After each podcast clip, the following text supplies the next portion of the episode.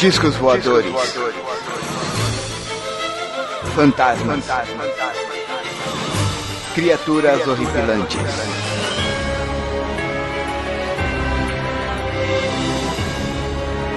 Este é Mundo Freak Confidencial.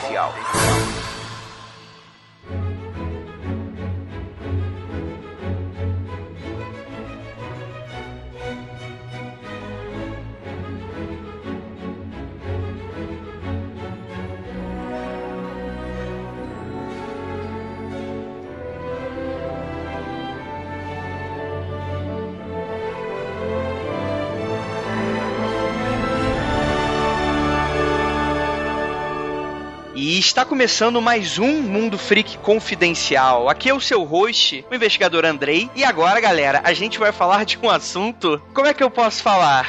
Não sei, eu não sei nem definir. Rafael, por favor, se apresente. Me ajuda. Aí, Rafael Jacaúna na área de novo. E aquele assunto, né, que o André me chama aqui pra falar com o especialista, porque ele sabe que eu sou especialista na área. tá bom, é. Especialista na vida. Terra Oca, tu sabe como é que é, né, ouvinte? A Terra é oca, igual o coco do Andrei. Sim, é, tá bom. É, então, a gente chamou aqui um especialista, um convidado, que é geólogo, pra gente falar sobre isso. O mito, ou seria a verdade, escondida pelos Illuminati, da Terra Oca, que a gente vai falar aqui um pouquinho sobre todas essas crenças que envolvem o fato, ou o suposto fato, de que a Terra, na verdade, seria oca em seu interior e que nós estaríamos sendo visitados por seres intraterrenos. Olha que maluquice, esse episódio vai ser muito divertido de gravar. O nosso especialista aqui gostaria de apresentá-lo, vocês já escutaram ele diversas vezes no Mitografias. Juliana e Amada. Olá a todos, muito obrigado pelo convite. Eu realmente adorei, porque vocês sempre chamam Leonardo e nunca me chamam, né? olha, olha o ciúminho, olha aí. Então, vamos começar o cast.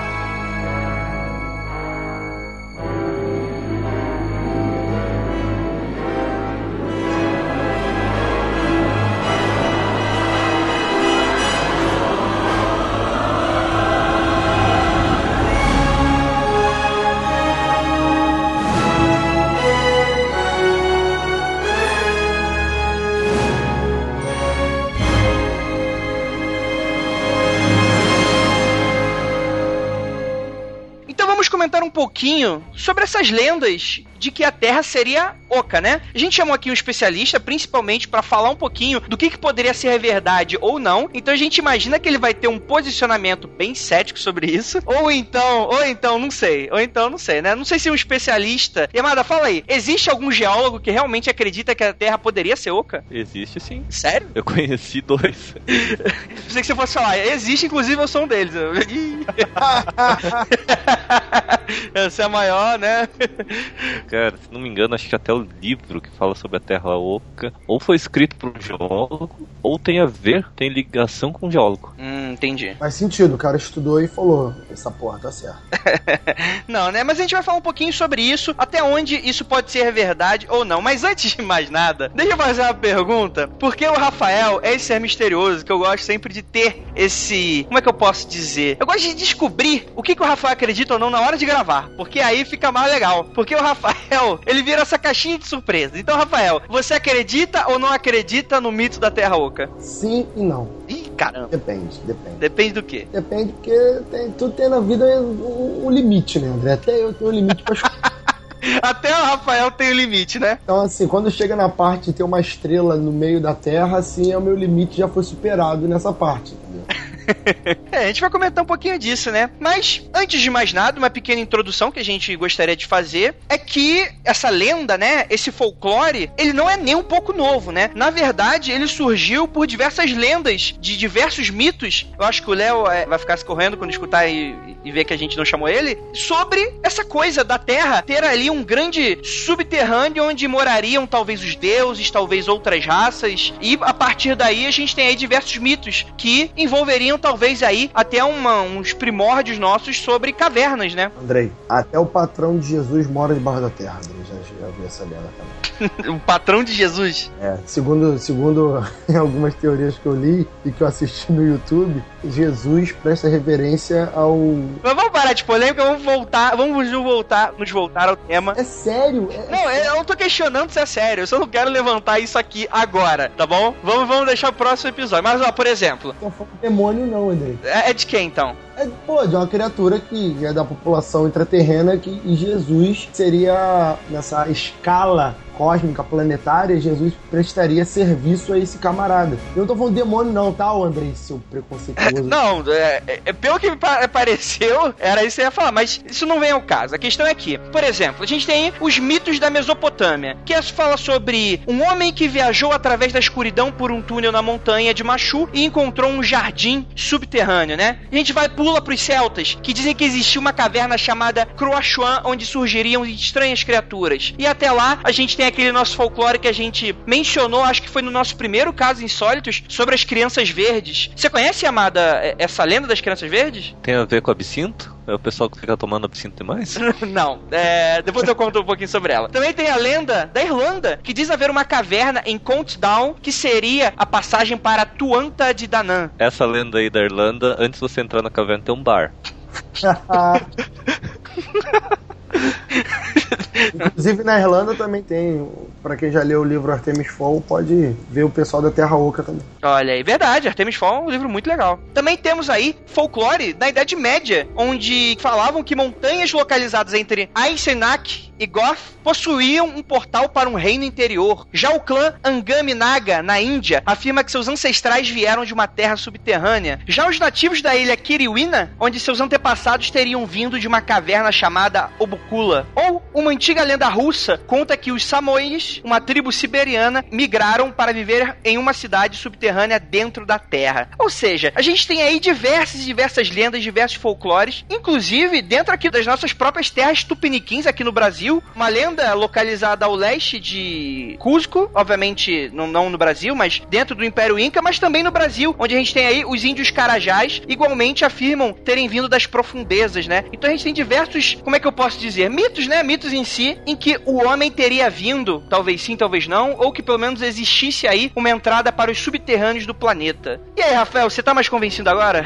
Cara, como eu disse, eu não acredito em tudo, porque, cara, tem histórias que são realmente não me convencem nem um pouco, mas essa parte que você leu aí do, das lendas é a parte que eu acredito mais. Que o quê? Que a Terra é, é muito profunda, tem lugares que a gente não conhece, mais ou menos que nem o povo anão da Terra-média, sabe? Não que eles vivem céu da Terra, que eles vivem numa camada entre e tal. Essa parte eu acredito, acredito em muita coisa do tipo, mas não naquela superação de, de sol no céu da Terra. Não, isso não. É, e Amada, você aí, que é geólogo. Você com certeza tem esses dados, né? Não precisam ser muito precisos, né? A gente pode falar um pouquinho sobre as camadas da Terra, mas até onde os seres humanos agora, o homem moderno, o homem contemporâneo, teria alcançado aí? Qual o limite? Qual o máximo que a gente já teria cavado o mais fundo possível? O mais fundo, a investigação direta, mais profunda que a gente já fez na Terra, foram de 12 quilômetros furo lá na Rússia. Acho que um projeto, acho que durou 4, 8 anos, eu não lembro mesmo. Meu professor tinha me falado o tempo que durou esse projeto e eu não,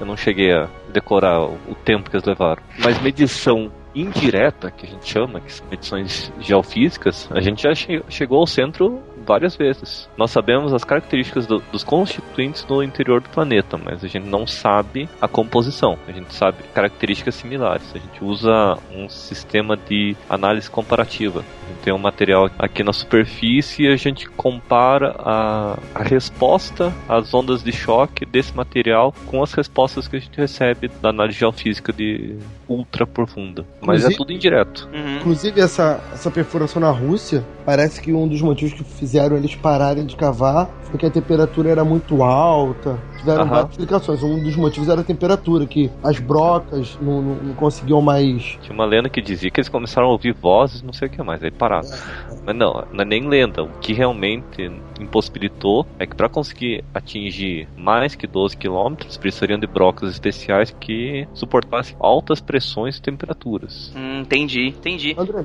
Oi. Você tem os dados aí do tamanho da crosta da Terra até, até o interior? Olha, você pode perguntar isso pro nosso geólogo, que é especialista nisso, né? Que deve saber isso de cor, Ó, não sei. rabuda, ó a rabuda aí.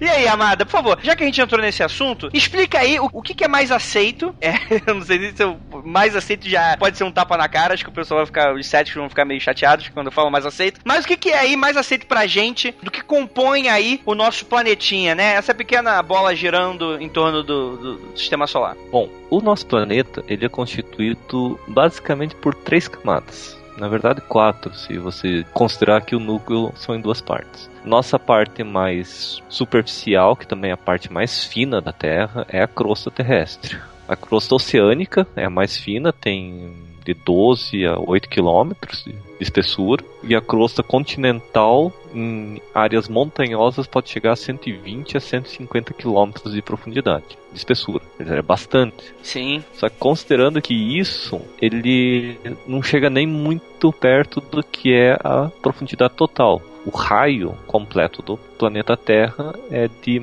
aproximadamente 6.371 quilômetros. É profundidade pra caramba, a gente só explorou diretamente 12 quilômetros. Abaixo da nossa crosta a gente tem um manto. É a parte viscosa do nosso planeta. Ela tem uma viscosidade muito baixa. Ela é extremamente sólida, mas se mexe. Está em alta temperatura e é formado por minerais específicos que só existem naquela região, que é uma alta temperatura e pressão, e os minerais comportam daquele jeito. Já ouvi falar que a viscosidade é tão baixa que se assemelha ao vidro, correto? É, já me falaram que o vidro não é viscoso, ele é sólido, sólido. Mas ele é uma viscosidade extremamente baixa. O manto ele se mexe. Tanto que se alguém chegar ali no manto e bater com o martelo, ele vai fazer barulho. Para nós, pro tempo humano, ele é sólido, mas pro tempo geológico ele é líquido. Ele é líquido não, ele é viscoso. E o núcleo que tem o maior mistério de todos. Ninguém sabe o porquê. O núcleo é dividido em duas camadas, o núcleo externo e o núcleo interno. E o núcleo externo, por incrível que pareça, é líquido. Hum.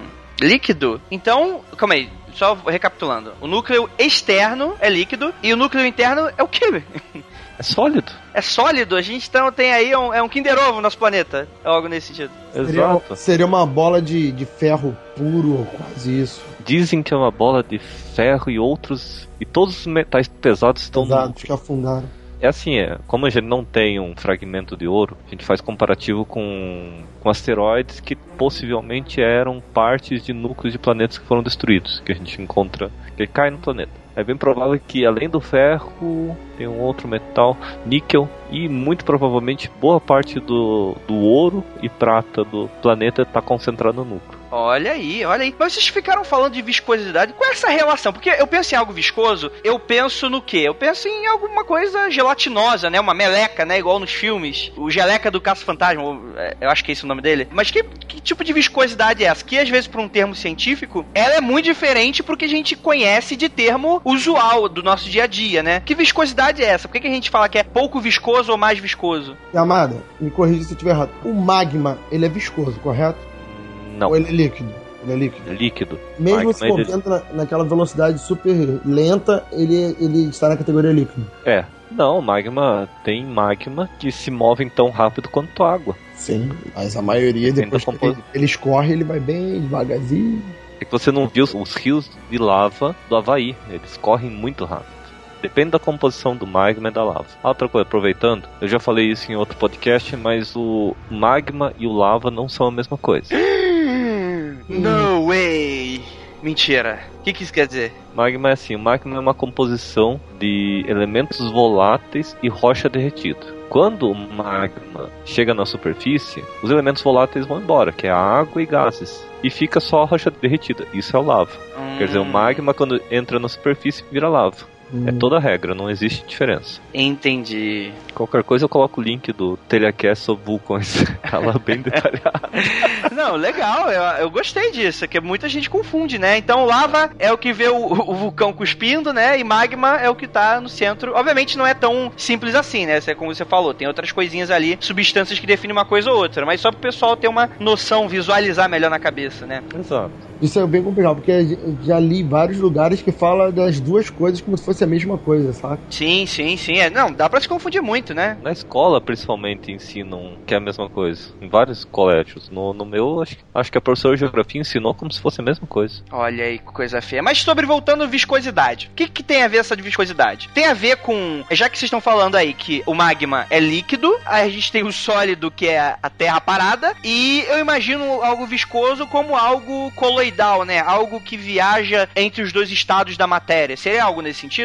Mais ou menos. Mais ou menos isso. O manto, nosso manto, como ele é viscoso, ele se mexe. Diferente de uma rocha que é sólida, que não se mexe muito, que você pode deformar uma rocha, mas isso é outra história. O manto ele se mexe e por causa desses movimentos ele afasta ou aproxima os continentes o, o, movimento do manto em relação à crosta é o que faz a nossa dança dos continentes, o que fez o Pangeia se quebrar e formar nossos continentes atuais. Sim, sim. Inclusive esse movimento que fez e desfez várias vezes esse nosso uhum. mega continente, né? O pessoal lembra só da Pangeia, mas se estudar um pouquinho sabe que é, os nossos continentes já se uniram e se separaram diversas vezes, né? Se não me engano, na história do planeta, nós já tivemos seis ou sete supercontinentes. Olha aí, olha aí. Seis antes da Pangeia. Olha aí. Mas vamos, vamos, vamos voltar aqui pra loucura, pra loucura. Vamos voltar um pouco e ver assim. Eu vou dizer um negócio. Eu não acredito na Terra Oca, mas que existem vãos gigantescos na crosta, existem.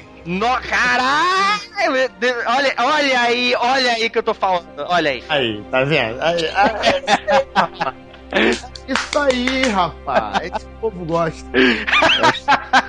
É assim, os estudos geofísicos, imagine você enxergar a Terra lá da Lua. Você não consegue ver a tua rua, por exemplo. Você sabe mais ou menos onde que tá a tua casa, mas você não consegue ter detalhamento suficiente para enxergar a tua casa. Certo. Só com uma lente especial. Os estudos geofísicos fazem a mesma coisa. Eles mapeiam, mas cada linhazinha equivale a 2, 3 quilômetros de mapeamento. Quer dizer, cada linha é 2, 3 km. Então tem muito dado que é perdido. A gente sabe que tem vãos. Alguns deles são preenchidos por um outro elemento, por água. Existem vãos cheios de gases, não ar, gases, na nossa crosta. E existem as cavernas cavernas propriamente ditas. E muitas delas, as maiores, não foram mapeadas nem 30, 40%. Tem cavernas no, no mundo que conseguem ter até florestas dentro da caverna. Olha aí, olha que bacana. Mesmo sem conseguir fazer fotossíntese? É, porque geralmente a caverna solapa e deixa entrar luz. Essa ah, luz permite a criação de uma floresta. Uma floresta mais restrita, mas é uma,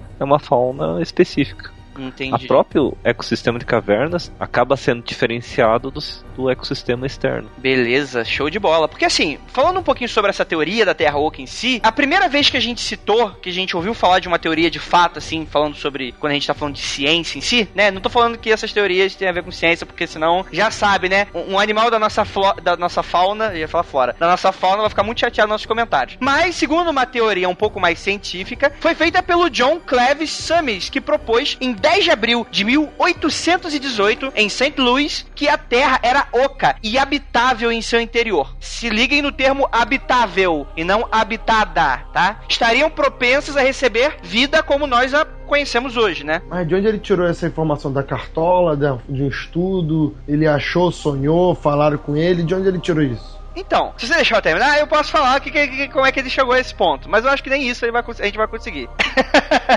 não, mentira, calma aí, eu, eu, também não sei. E ele falou que a teoria dele afirmava que o núcleo, em si, não o núcleo como a gente conhece hoje, né? Mas por dentro da Terra, ela era formada por várias conchas esféricas que se formavam de maneira concêntrica, com uma abertura que existia no polo de 12 ou 18 graus, né? Segundo aí a escala aí de, de localização. E ele se dispôs a explorar essa abertura mas não obteve sucesso. Nas duas vezes que pediu apoio ao Congresso dos Estados Unidos, em 1822 e 1823, ele acabou morrendo logo depois, em 1829, sendo negado, assim, todos os pedidos dele, né? Pô, mataram ele, rapaz. O cara descobriu o bagulho e falou, vamos acabar com esse cara. Morreu de tristeza. Não, mas segundo essa teoria dele, muito provavelmente deve ter sido reforçada por esses é, relatos que a gente tem aí de aberturas que a gente tem no Polo Sul e no Polo Norte, né? Tanto que Viagem ao Centro da Terra, eles vão por uma dessas passagens, se eu não me engano. Aí os ouvintes vão me corrigir se eu estiver errado. E, e, no seu túmulo né, foi gravada a inscrição. Ele defendeu que a Terra é oca e habitava em seu interior. É o que dizem aí, que tá gravado. E essas teorias mais modernas descrevem que existem duas aberturas nos polos da Terra e no centro dela existe um grande sol, que é chamado de Sol interno. Agora, isso remete muito a várias teorias loucas que a gente encontra pela internet, mas a maioria delas fala sobre esse Sol. Esse Sol, talvez eu falar astros, seria um pouco errôneo, mas seria algo, né, que iluminasse, né, que gerasse, assim, a nossa necessidade de vida, né? Uma energia telúrica que seria inclusive o responsável do eletromagnetismo da Terra. Sim. Inclusive a gravidade. E, várias coisas. Então, porque o eletromagnetismo que a gente sabe que a Terra emite, ela, se eu não me engano, agora o Yamada vai me corrigir, mas ela é produzida pelo movimento do manto, né? Não, acho que é do núcleo sólido o núcleo líquido, para falar a verdade, é que se movimenta em torno do núcleo sólido. Como os dois elementos são metálicos, eles estão criando um induzindo um campo eletromagnético, que é o nosso campo magnético que protege, nos protege do, dos raios cósmicos. Dos raios cósmicos do, do, do Quarteto Fantástico. É, pra você ter uma ideia, tem um, um filme que é chamado Núcleo, e por algum motivo a, o campo magnético some da Terra. E por causa disso o planeta começa a derreter. É porque. Eu lembro, por incrível que pareça, muita gente odeia esse filme, mas eu acho bem legal. eu já sei, já que você vai falar. Não, o, o filme, o eletromagnetismo da Terra some no filme porque o núcleo para de girar. Eles têm que jogar bombas nucleares para o, o, núcleo pegar meio que numa, num tranco. Sim, esse é o filme O Núcleo Viagem ao Centro da Terra. Isso. Às 10 horas no SBT. É meio sem, sem sentido, mas eu acho divertido até. É, eu acho, cara, eu acho muito divertido. Tem o Duas Caras lá, mas eu, eu imagino que ele não deve fazer qualquer total sentido científico, né? E eu lembro que tem, tem uma parte do filme que eles chegam em uma área que tem de fungos gigantes, né? Tipo como se fossem cogumelos, assim. É, é, eu nem sei se isso é, é real. Não, tem não. Não, não é fungos, tem, não. não. É... Diamante. Eles. Não, é ametista. Ah, é? Por que, que eu me cismei com fungo? Eu não sei. Tu tá, tu tá pensando em outro filme, do, o, aquele com o Brandon Fraser. É, o Viagem ao Centro da Terra. Pode ser, pode, pode ser, pode ser, pode ser. É tudo, é tudo uma tremenda de uma bosta.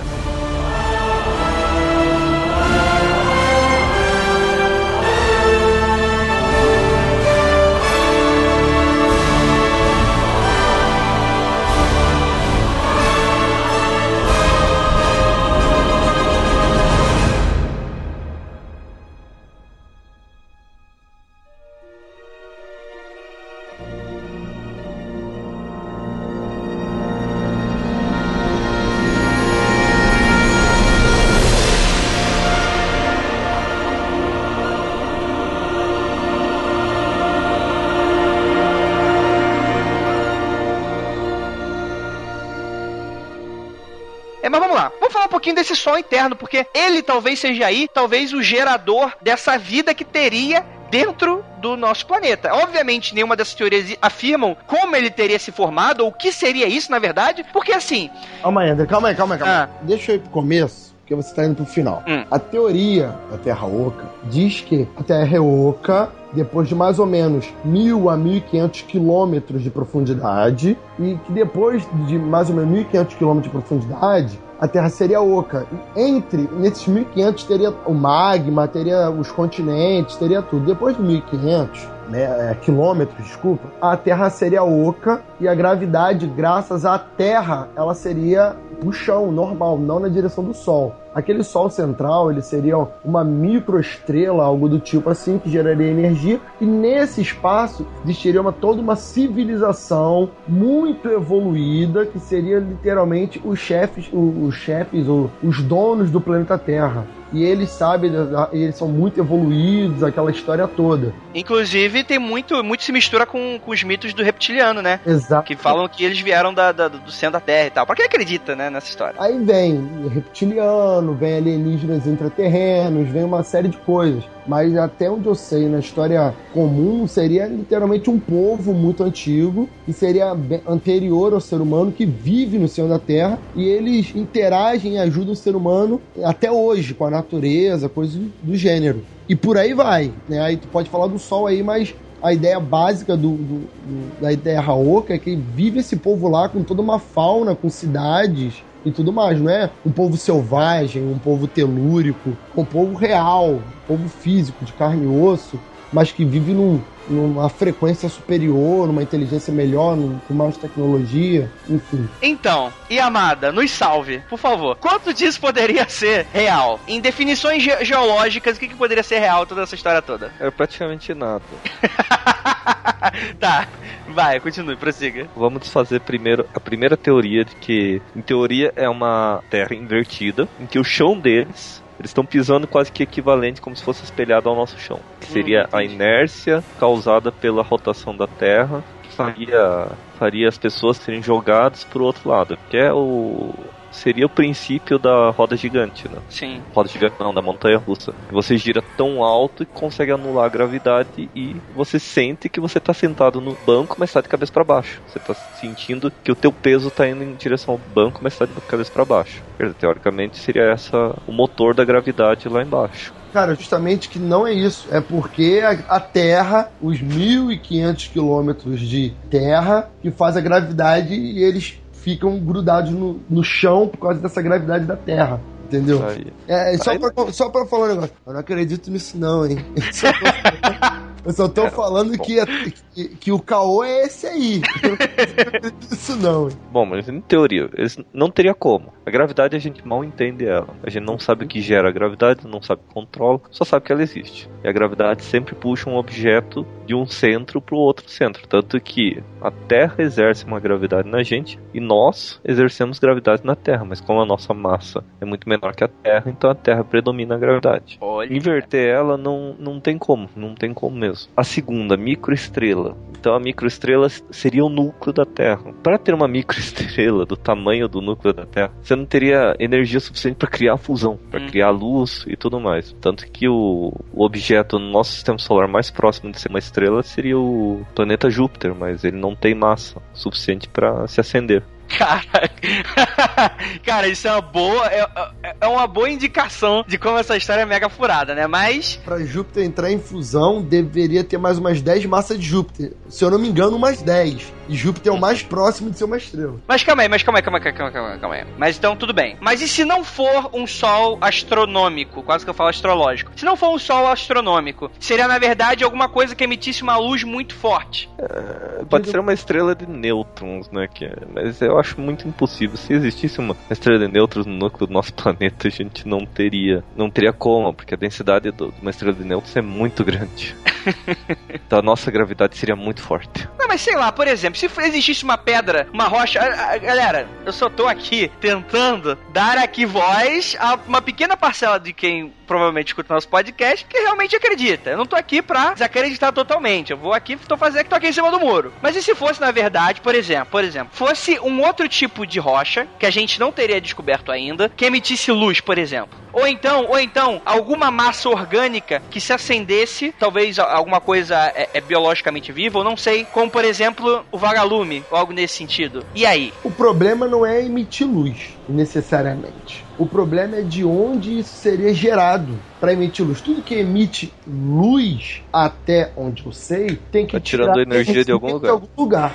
Se é uma pedra, se é uma rocha, se é uma planta, para emitir uma luz que conseguisse iluminar toda a extensão, sei lá, de 4 km de raio, 3, 4 km de raio, teria que ser uma puta luz poderosa. Então tem que ser um, um grande catalisador de energia. Aí tem teorias desses mundo terra oca, já vai cair pro mundo sobrenatural. Que são energias telúricas, que são energias espirituais, que faz isso, fazem aquilo. Então já, já sai um pouco do campo da ciência comum para cair no campo do espiritismo e tudo mais, porque qualquer coisa que emitisse luz teria que estar tirando energia, gerando energia própria no mínimo, entendeu? Entendi. Seria uma, um tipo de energia mais sutil, né? Não sei, é, é algo nesse sentido. Energia telúrica em si, né? Aquela energia que é muito citada é, em muitos. é, em muitas crenças de paracientíficas, né? E sem falar que assim, vamos pensar por partes. Bioluminescência, você precisa tirar energia de algum lugar. Para criar bioluminescência. E quem já viu bioluminescência viu que a luz ela é fria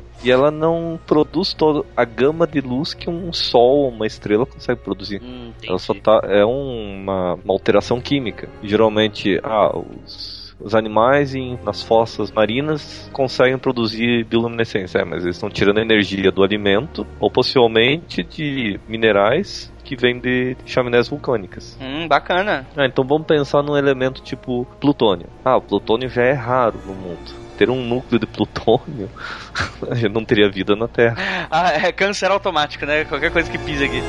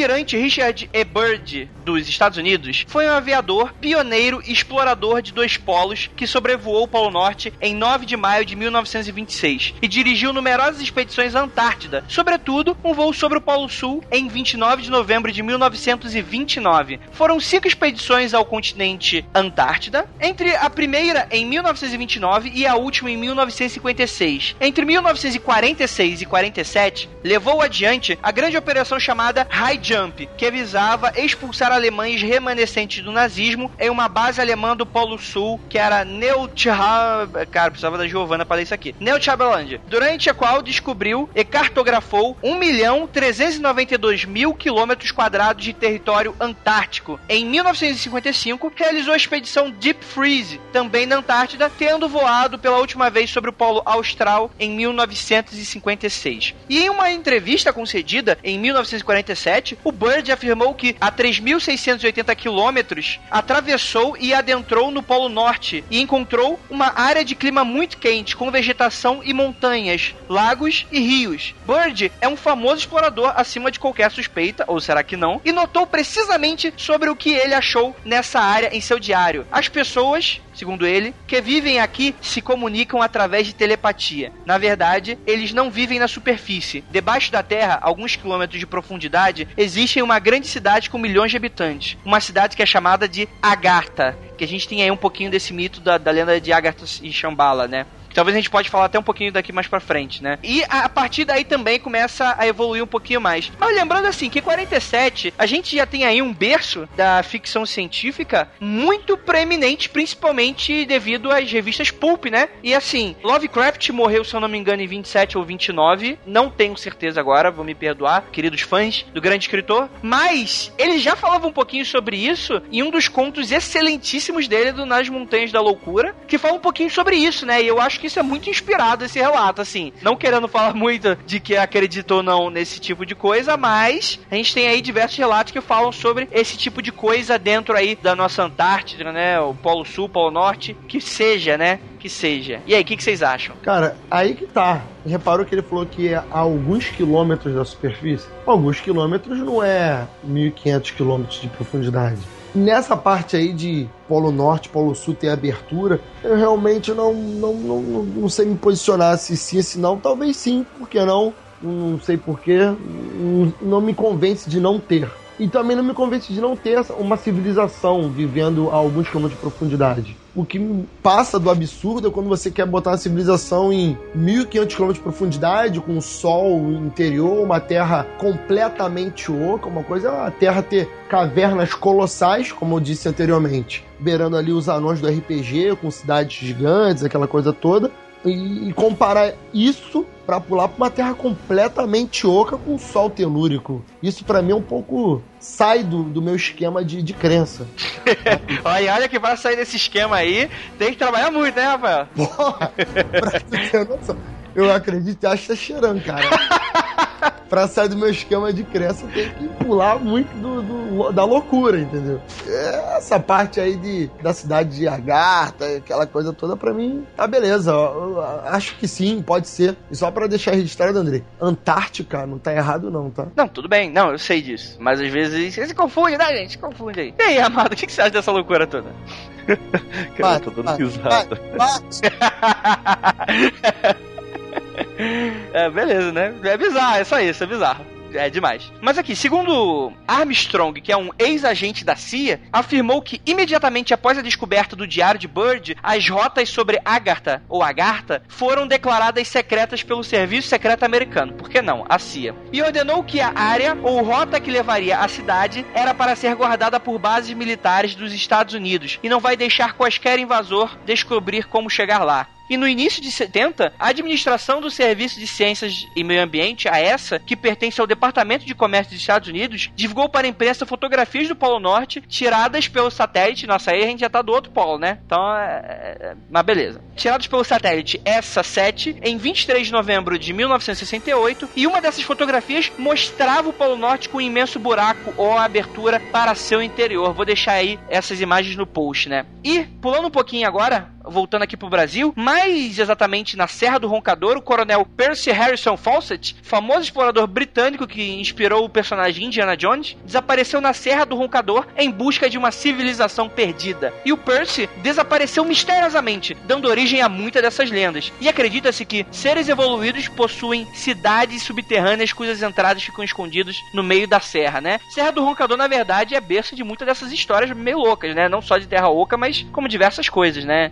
Sair da Serra do Roncador, inclusive, eu já li N versões de bases alienígenas. Né? Sim, sim. E também de reptilianos. Então, a Serra do Roncador é alienígena, é reptiliano. É reptiliano.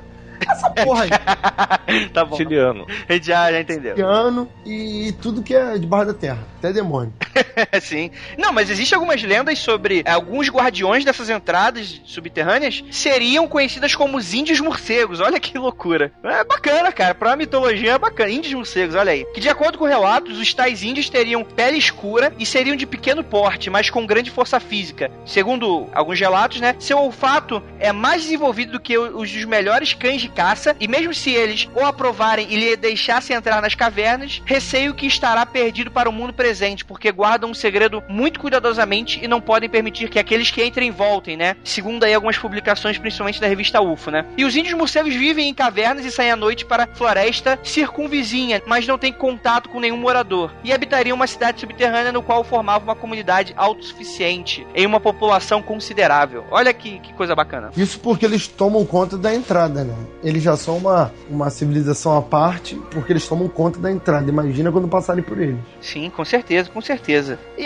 qual é. A gente tá falando aqui de que começou a furar 12 quilômetros já começou a ficar quente demais. Qual a chance de seres humanos, falando da gente mesmo, já que a gente não tem a biologia de um reptiliano aqui para debater isso? Se bem que eles têm sangue frio, né, segundo os répteis, então vamos lá, vamos deixar aí pra descrença. Mas um ser humano poderia viver em um subterrâneo desse jeito? Porque assim, não pode ser num nível tipo, meter uma pá pra, cavar um buraco que já tá dentro da Terra Oca. Não. Teriam aí alguns quilômetros até a gente chegar no dito cujo nessas cidades, né? E aí, qual é a chance de os seres humanos sobreviver a isso? Cara, vamos pensar por partes de novo, né? Vamos ver. Primeiro a gente tem o grau geotérmico. O grau geotérmico indica que a temperatura vai aumentando a tantos metros e varia de região para região. Normalmente é de 100 a 30 metros. Tem regiões próximas de vulcões que o 1 grau Celsius aumenta a cada 5 metros. Tem outras que, acho que no Brasil, se não me engano, é de 1 grau Celsius acrescido a cada 100 metros, mais ou menos.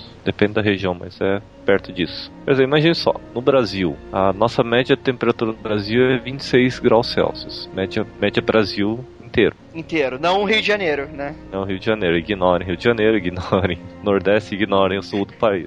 é isso que puxa para cima, né? Ou para baixo. Vamos considerar o Brasil 25 graus Celsius. A gente viajou um quilômetro, você aumentou para 35 graus Celsius. dá para aumentar. Então vamos aumentar para 10 quilômetros. Você está a 10 km de profundidade. Então, a cada quilômetro, 10, 10 vezes 10, 100. Então você está a 125 graus Celsius. Dá pra viver a 125? É bacana, bacana, bacana, né? Dá pra dar, pegar aquela corzinha, né? Aquele mormaço gostoso. Considerando que a temperatura mais alta que um ser humano consegue aguentar é 60 graus Celsius. Olha aí.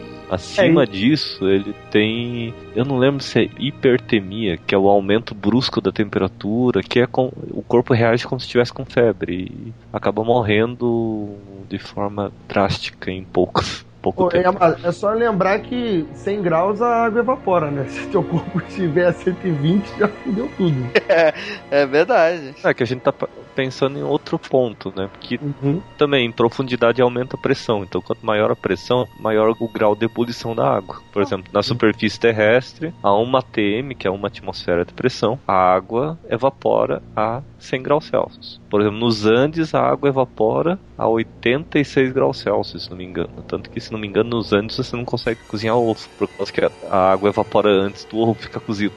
Olha aí! Em regiões litorâneas, que em algumas regiões a pressão do ar é mais alta, a água evapora além dos 100 graus Celsius. Mas é, vai, vai depender de outros fatores. Então você pode ter água líquida, tanto que existe água líquida em grande profundidade, isso é uma verdade. Uhum. Existe água líquida em alta temperatura. Já foram localizados pontos que tem água em alta temperatura a 500 graus Celsius. Olha aí. É só estar tá profundo o suficiente ela está profunda e confinada a uma alta pressão. Se ela está em alta pressão, ela não tem como evaporar, porque a, evapora, a evaporação da água é a expansão da água. Se é, ela não tem espaço para expandir, ela vai se manter líquida. É a ideia da panela de pressão, né, cara? Exatamente, a panela de pressão. A 120 graus, se eu não me engano. É, 120, 130 graus, dependendo da panela de pressão. E por causa disso, ela cozinha bem mais rápido os alimentos. Uhum. Por exemplo, água a 500 graus Celsius, líquida, consegue dissolver quartzo. Olha. Consegue dissolver ouro.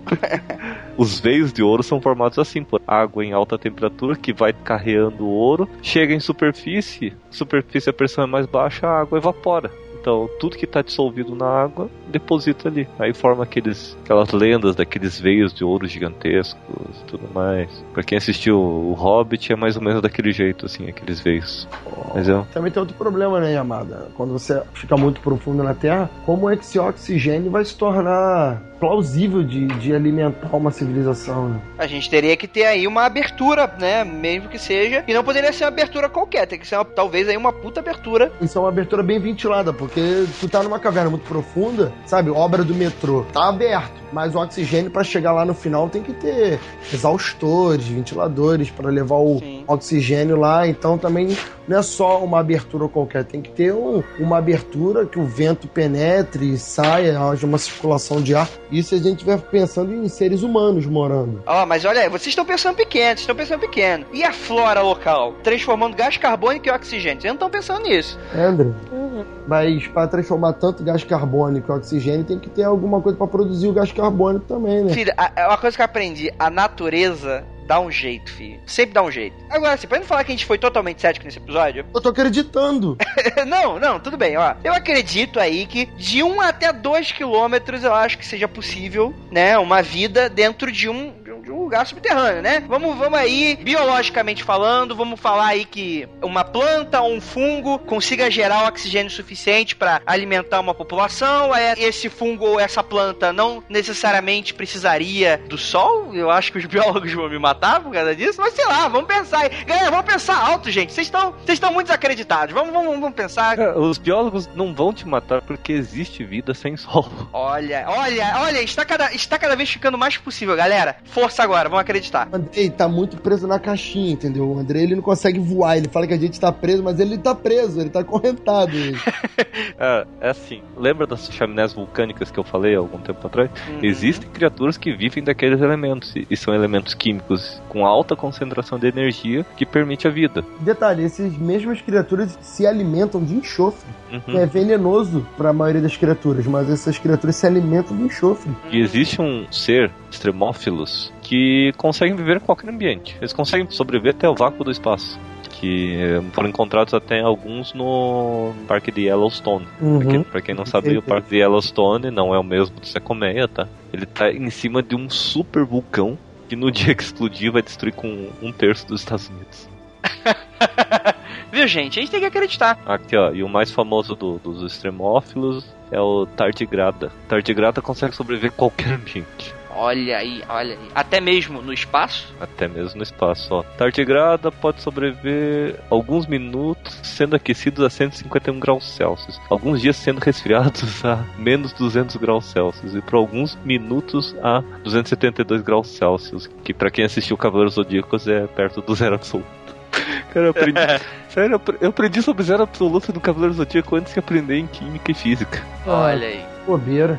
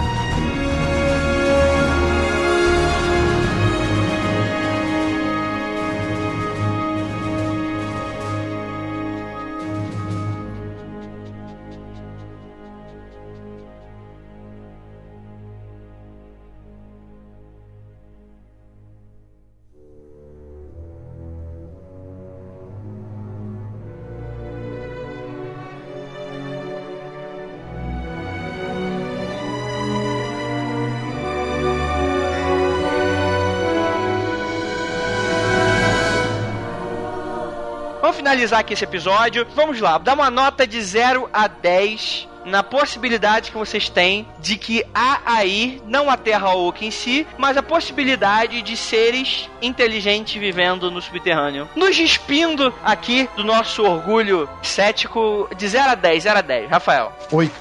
8, tá. É, bem, bem. E Amada? Eu sou um, um cientista focado na razão, mesmo assim, nada é impossível, então eu daria um 3. E E olhe lá.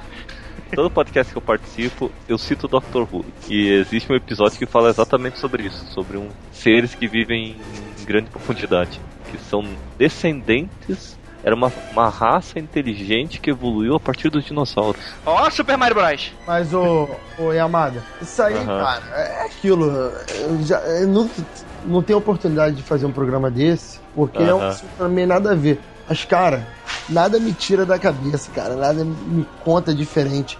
Que já existiu uma ou duas ou até três civilizações no planeta Terra que foram inteligentes, construíram cidades gigantescas em vários lugares do mundo, foram extintas e a gente nunca vai saber, cara, porque a nossa própria espécie humana, se Quer que desaparecesse quer hoje, que eu fale um negócio? mil Quer que eu anos não sobraria nada. quer que eu fale um negócio? Ih, Aqui, ó, pegou. caramba, vambora, vai. Libera tudo. Tudo que a Cia tá escondendo da gente. Não, não é sobre a CIA nem nada, mas eu vou falar o seguinte: vamos ver em quanto tempo a Terra apagaria o nosso- os nossos vestígios. Exato, Hoje. mil anos, mil anos não passaria. Não, hoje acabou a humanidade. Daqui mil, dois mil anos, as grandes construções e certos esqueletos ainda vão sobreviver. Quer dizer, você consegue escavar e descobrir que existia uma civilização, mas as pistas estão acabando. 25 mil anos. Sobraria muito pouca coisa. O que encontrariam dos humanos seriam as grandes cidades, ruínas. Você- Duvido, Yamada. Duvido, não sobra Sério? nem. Não, Yamada, sobra. Por incrível que pareça, Não sobra. sobra nem Nossa- ferro, Yamada. Você vai discutir mesmo com um geólogo? De verdade, Rafael. De verdade.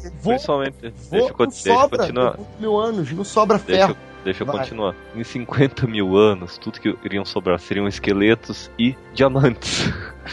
A única prova de que nós fomos inteligentes seriam diamantes lapidados, só. Não, também, nesse caso, eu acho que também sobraria as barras de ouro. Não, o ouro, o ouro ele deforma com o tempo. Mesmo se ele O- tiver, tipo, no guardado. Ah, dentro- mesmo guardado. Se você tá falando que 25 mil anos tudo some, o que tá guardado some, né, Rafael? Porra, Ó, meu filho, ô, ô Andrei, se O que tá guardando. tô discutindo com o cara aqui, tá?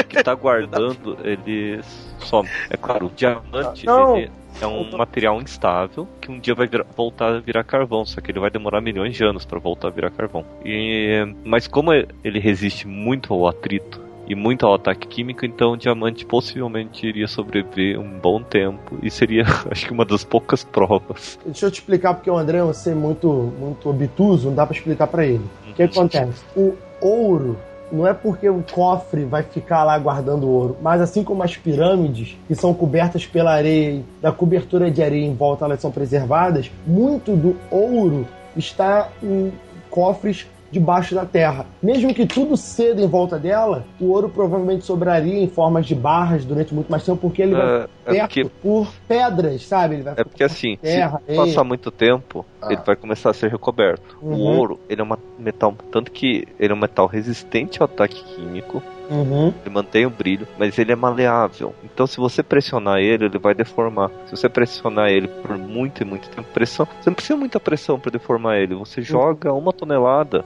em cima, ele já vai começar a deformar. Você deixa ele sobre essa pressão de uma tonelada durante milênios, ele vai perder o formato que você criou. Mas ele vai virar uma pepita de ouro de novo. Exatamente. Mas ó, deixa eu perguntar, eu, eu que sou eu que sou leigo, mas o diamante nesse caso, é que assim, o diamante lapidado, teria como saber se ele foi feito 100 mil anos antes? Ou a pessoa poderia simplesmente pegar e confundir como algo foi feito ontem? Né? Porque teste de carbono de algo que sempre existiu, como é que funcionaria? Se você tentar medir a idade do diamante, você vai descobrir a idade em que ele foi gerado no manto terrestre. Em que ele se formou, exatamente. Você não, não vai conseguir outra idade. O que vai te intrigar é o formato dele. Que o Hum, formato natural do diamante é um formato cúbico. Ele lembra muito cristais de sal. Sabe, quem joga RPG é um D8.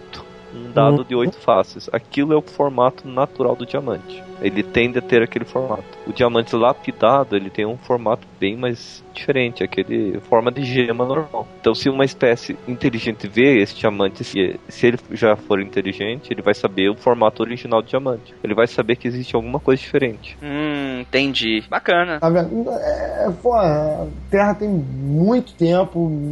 A Terra tem 4 bilhões de anos. Uhum. Se tempo. existiu uma civilização, essa civilização, no mínimo, teria que ter surgido há 500 milhões de anos, que foi quando a Terra começou a se ficar mais a- habitável. Uhum. Só que se essa civilização sumiu antes, sumiu até 2 milhões de anos atrás, não, não haveria pista alguma dessa civilização atualmente. Quer dizer, pode ter ah. existido uma civilização, mas o planeta apaga tudo. Detalhe, Amado, ainda, ainda posso colocar mais uma coisa nessa, nessa questão: o número de pessoas. Se for uma civilização que não passou, sei lá, de 10 Não, não, 20 não, mil. tem. Vamos ir para a área de paleontologia. A formação de fósseis é a exceção da exceção da exceção da regra. Quer dizer, você tem que ter várias exceções no processo de preservação para você ter um fóssil. Se você Uhum. não tem isso, você perde completamente aquele registro fóssil. Então, para você ter uma ideia, os tiranossauros rex viviam em toda a América do Norte. Quer dizer, deviam ser uma população grande até. E atualmente nós temos no máximo, acho que 17 esqueletos de Tiranossauro Rex. Existe um dinossauro que só existe uma alçada. É isso que eu tô falando. Se o Tiranossauro, se eu não me engano, ele perdurou por alguns milhões de anos, a espécie dele, uns dois ou três. Exatamente. Então, se uma, uma raça se ele- inteligente não durou tanto e não se multiplicou tanto, nunca vamos achar nenhum osso deles. nós temos 6 milhões de indivíduos. Imagine a quantidade de esqueletos que nós temos enterrados em nosso substrato. Quer dizer, a quantidade de humanos que existiram desde o surgimento do ser humano até hoje. Quantos esqueletos que nós temos enterrados? Imagine isso tudo apagado. E o nosso método de preservação de corpos, entre aspas, favorece o registro ser apagado.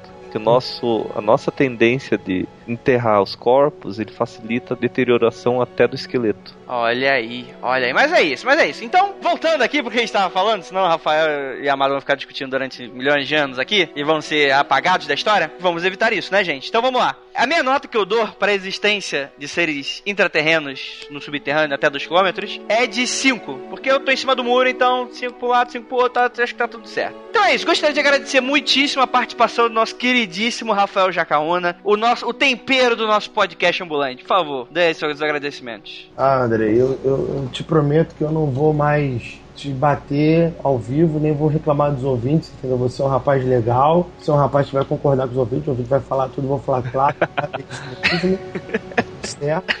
Tá Não se preocupe com o teu registro aí, que daqui a alguns milhões de anos ele some. É, e aí, muito obrigado e amada por ter participado. Por favor, por favor, deixa aí sua mensagem final pros ouvintes e também seu jabás. O momento é seu agora, rapaz. Cara, a minha mensagem é que é, é a mesma de sempre. Acredite no que você quiser. Vai estar errado ou não, aí é outra história. Você quiser. Esse é um cético bacana, olha aí. E meu jabá, vocês podem me encontrar muito mais facilmente no Papo Lendário, que é o podcast de mitologia do site mitografias.com.br. Cara, é engraçado que é até vinheta. Eu sei decor, não adianta. Quando eu falo jabá, eu falo até o, a vinheta. Sim, verdade. E agora sim, chupa, Leonardo. Agora eu tô aparecendo aqui também. chupa, Leonardo. Vamos te trocando, estamos te trocando. Esse povo, tá vendo? Olha só. É, Olha aí, falta só o Pablo. O Pablo tem a agenda muito apertada no nosso. Ah, Eu, eu vou te falar, cara, eu, pô, sempre que eu escuto Papo Lendário, eu fico, pô, eu queria gravar com o Yamada. Yamada parece um cara legal. Olha aí, olha se convidando, o cara se convidando na cara dura. Olha que cara. Eu... Convidando não, É. falando, quando eu escuto o programa, eu sempre queria, sempre quis gravar com o Léo, pô, eu escuto mitografia há muito tempo, muito tempo. Bem antes de. Foi um dos primeiros podcasts que eu comecei a ouvir. E, pô, é, é maneiro pra caramba, sabe? Caralho, gravar com o Léo, aí, pô, gravei vários com o Léo e perdeu a graça. Grava, Léo, tá. Agora, pô, Yamada, muito maneiro aí, bem legal. Olha aí, é isso aí. Depois cê- vocês trocam contato, dão um beijo na boca. Então, enquanto isso, a gente vai, a gente vai encerrar aqui nosso podcast, porque tá uma loucura muito grande. Então é isso, galera. Muito obrigado por ficarem até aqui. Não desliga agora, porque agora a gente tem o nosso momento feedback, leitura de e-mails e comentários. E até o nosso próximo programa.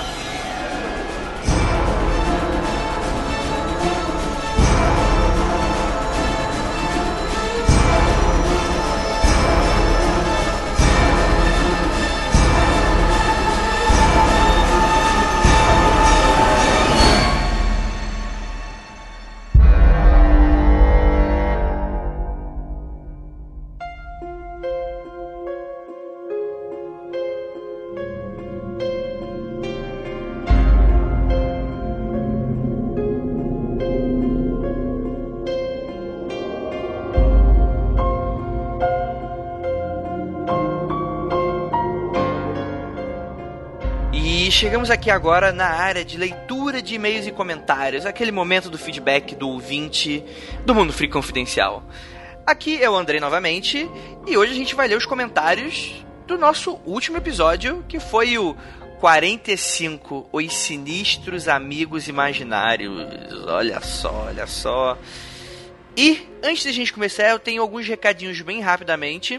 Lembrando a todos que a Antologia Monstros está lá, né? Deixa eu até entrar no site agora para ver se ainda, eh, ainda tá com desconto de pré-venda. Ó, ainda tá com desconto de pré-venda, frete grátis para todo o Brasil, apenas R$ 29,90. Então, se você quiser comparecer aí, ver um dos contos que é meu, né? Além de receber os outros, obviamente. E futuramente eu fiquei sabendo que talvez a gente tenha aí uma versão e-book. Então, se você quiser comprar só o meu conto é, virtualmente, eu acho que futuramente você vai conseguir. Então, é, não posso dar certeza. Outra coisa. Camisas, galera, as camisas, as camisas estão vendendo igual água, mas não se preocupem, alguns números já se esgotaram, mas vão lá no loja.mundofreak.com.br ou então entra lá no site, clique nos nossos banners ou então no link do post e ou então até no menuzinho tem lá um Freak Box lá para você para você clicar, vê lá se ainda tem o seu tamanho e corre porque tá acabando. Eu já, a gente já tá estudando como trazer novamente esses tamanhos, como trazer novamente, novamente não, porque são novos, né, as novas estampas. Então é isso, galera depende de vocês, depende de vocês. Então, vamos nessas. Outra coisa, se você quiser mandar e-mail ou comentário, o comentário você entra no site, no mundofreak.com.br e você deixa aí no, no, no, post do episódio. Até, em até uma semana a gente lê aí o seu comentário Talvez, né? A gente vai ter que selecionar porque os comentários estão imensos, principalmente desse agora que a gente vai ler, estão chicantes. Então, infelizmente, a gente não vai conseguir ler de todos, mas deixa assim mesmo o post que aí você participa das discussões. É realmente bem legal, bem legal. Se você mandar até segunda-feira, terça de tarde, talvez, talvez consiga entrar. Mas tente manter essa meta ou e-mails, você manda para contato arroba mundofreak.com.br ou acessa lá o nosso formulário de contato. Lá no site vai ter lá a abazinha, lá no menu, contato, você assina o formulário e você manda a mensagem que você quiser. Também nos siga nas nossas redes sociais. O que, que vai ter nas nossas redes sociais, galera? É o nosso Facebook, nosso Twitter, o nosso Google Plus, o nosso YouTube, olha só, temos YouTube, inclusive não é rede social, mas também assine nosso feed, né, que também é muito importante para nós, mas é importante que você nos siga e nos curta em todos, em todos os meios, em todas as plataformas, compartilha da RT, curte todos os episódios, por quê, galera? Porque isso ajuda a gente a crescer. E é aquilo, continua também o nosso desafio da pirâmide. Como é que a gente vai montar a nossa pirâmide Illuminati? Simples, simples. Se você escuta no Mundo Freak, arranja mais duas pessoas para escutar. Se você arranjar mais duas, essas essas duas pessoas precisam arranjar mais duas, ou seja, quatro. Então a partir daí a gente aumenta a nossa pirâmide do bem, tá bom, gente? Não, é, não precisa pagar nada. Tá? Não é, não é pirâmide do mal, não. É... então é isso, fica aí dado o desafio. Então vamos ler agora a... os comentários, ler o feedback dos últimos do último episódio Mundo Free Confidencial 45 Amigos Imaginários.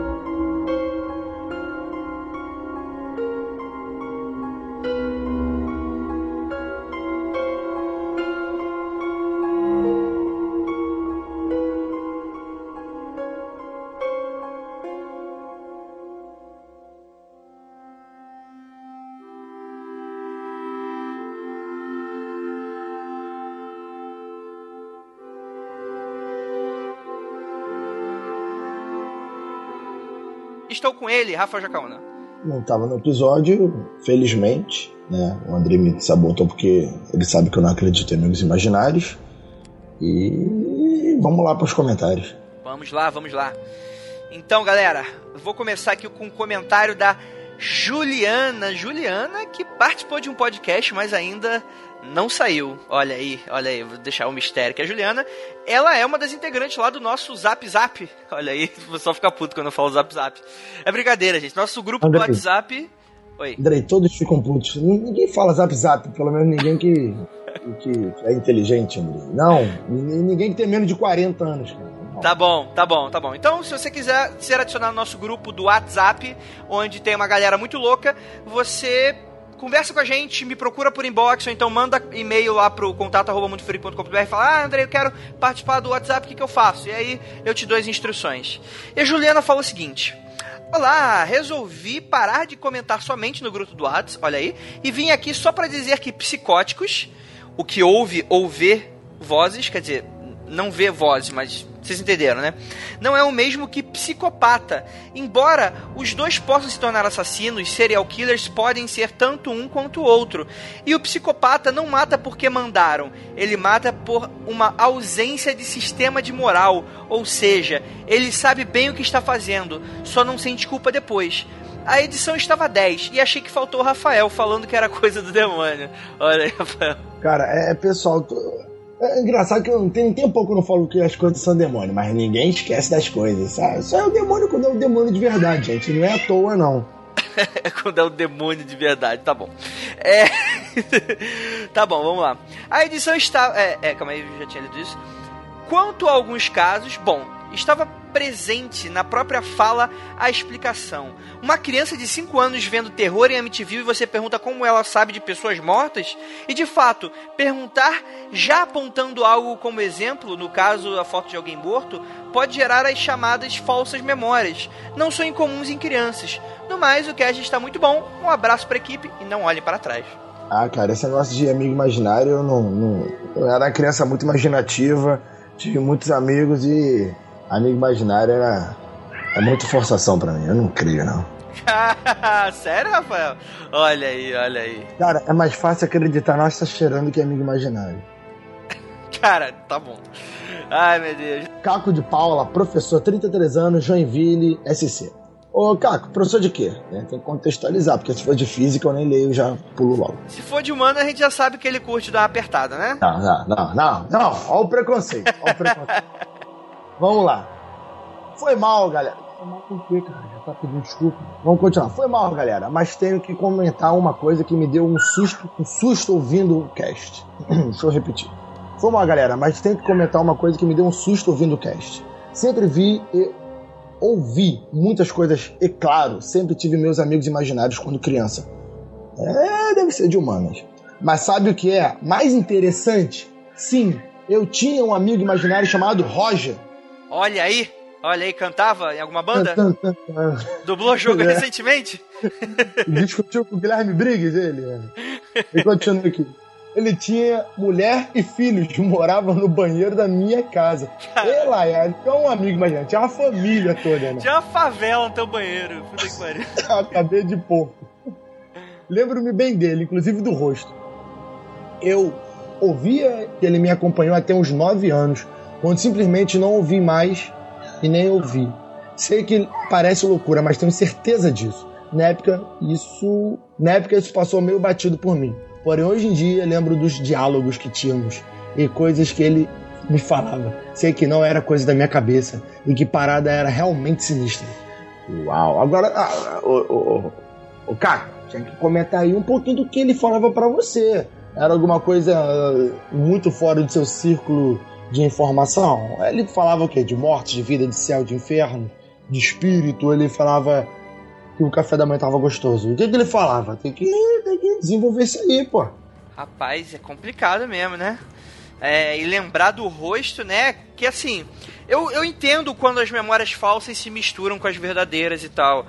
É, mas assim, quando a gente tá falando de alguém que lembra até do rosto da pessoa, é, e depende também do, do, do, nível de quando você era criança, mas lembrar até do rosto, geralmente isso não cai muito de, de, de, memória que se mescla, porque geralmente você pode até lembrar de uma coisa ou outra, alguns resquícios, mas lembrar com detalhes desse nível eu acho um pouco mais difícil, não sei. Porque todas as minhas memórias falsas, né, que eu consideraria falsas, são bem nebulosas, né? Entra naquela coisa até meio Wolverine, né, de não saber o que, que aconteceu de verdade, né? Fora, né, que ele fala que tem isso, lembra até os 9 anos, são com 9 anos você já tá formadinho, já tá lembrando das coisas, já lembra legal das situações, né? Então, é algo, é algo a se observar. Caramba, caramba. Vamos lá. Paulo Gomes, ele fala o seguinte: Concordo que muitas coisas é psicológico, mas e quando esse ser é visto não só por uma criança, mas por outras também? No meu caso, minha irmã e eu sempre falávamos para minha mãe quando iríamos visitar a prima Libélula. Olha aí, o mistério da Libélula. Porém. Não, não, não! não. Por que, cara? Cara, é chato. Tá bom. É, porém, minha mãe sempre nos falava que a gente nunca teve uma prima com esse nome ou apelido. Minhas recordações quanto a esta prima é de quando eu tinha 4 anos e minha irmã 3, e eu tenho imagens vívidas das visitas que fizemos à casa dela. Era em uma fazenda com um campo grande de grama alta que a gente corria e se escondia. E tanto eu quanto minha irmã nos lembrávamos de tudo isso e nos, e nos mínimos detalhes. E ela era morena, cabelos pretos, e era mais velha que a gente, aparentava ter 7 anos. Os olhos castanhos claros e usava um vestido com estampas de frutas, bem coisa de criança.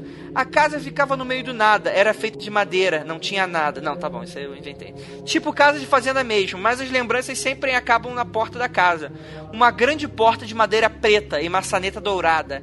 E é a mesma coisa com a minha irmã. A gente se lembra de ter várias visitas com ela, mas nunca conseguimos nos lembrar de como era dentro da casa. Olha aí, rapaz. Coisa Cara, é interessante, né? Será que eram viagens astrais ele e a irmã dele? Ó, que ele lembra indo pra casa dessa prima, né? É, não sei, estranho. Porque assim, amigo imaginário nunca é amigo imaginário, cara. É sempre um espírito ou demônio. Então, eu acredito nisso, mas não acredito que você criou uma da sua imaginação alguma coisa. Não. Não. Não, não, não, não. Não. beleza, beleza. Vou deixar aqui o comentário para você ler. Yuri Guimarães. Sem, sem, no, sem localidade, sem profissão. Tá aqui só Yuri Guimarães. Beleza. Acho que ele é, sei lá, é lá do. Enfim. Senhores do meu querido podcast semanal que eu tanto gosto, Mundo Freak. Cara, eu fico escutando vozes de bebê por todos os lados. Isso aí é o capeta, é. rapaz. É, é, misterioso, é misterioso essas vozes de bebê que tem aqui em casa de vez em quando. É, é incrível. E é um bebezinho gostosinho de se ouvir, repararam? É, é, é, verdade. Ele sempre tá é. rindo, né? Nunca tá chorando. Quando ele chora, filho, deve ser o terror, porque é terrível, meu. Vamos lá. Senhores do meu querido podcast semanal, eu estou. Eu gosto. Hum, semanal, que tanto gosto, Mundo Freak. Oito episódios do Mundo Freak come, começam já com uma qualidade exemplar. E cada vez mais tem se intensificado. Olha, o Yuri, isso é crédito do, principalmente do editor, né, cara? Porque, porque eu não tô ajudando nada com esse microfone merda. É, continuando.